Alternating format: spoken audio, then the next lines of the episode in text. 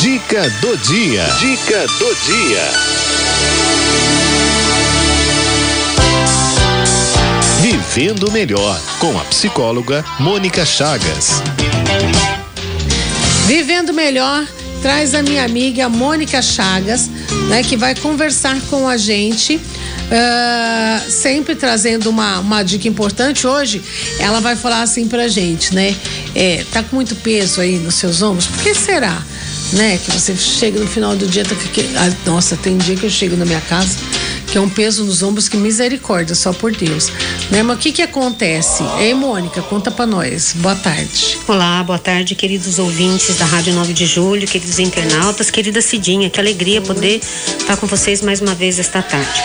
É, a gente falava há uns dias atrás sobre aquela, aquela experiência de, de nos tocarmos, de perceber os nossos limites e os nossos contornos, né?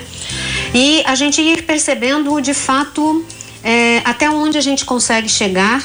Né? E é muito importante que a gente tenha esse espaço é, muito delimitado, que a gente saiba, tenha consciência do nosso corpo e de quais são os, seus, os nossos limites. Uh, hoje eu queria propor para você uma reflexão, que é como que você sente e percebe os seus ombros?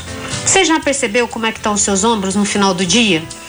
O que é que faz com que uh, essa musculatura fica, fique contraída? que cause desconforto, que te dê uma sensação de um cansaço redobrado. É preciso que a gente preste atenção nisso, né? A gente tem nessa imagem do peso nos ombros, né? A imagem de, de Atlas que carrega o mundo nas costas, né? Então, quando a gente vai fazendo esse exercício do toque, a gente vai de fato percebendo aonde se encontram as tensões no nosso corpo. E vale a pena a gente então se perguntar né? Por que é que os nossos ombros estão tão, estão tão tensos, né? A gente vai sentir que a musculatura está enrijecida, que aquilo tá, tá duro porque a musculatura está muito contraída, porque de fato, é exemplo de Atlas, a gente deve estar tá carregando o mundo nas costas. E que mundo é esse que a gente carrega nas nossas costas?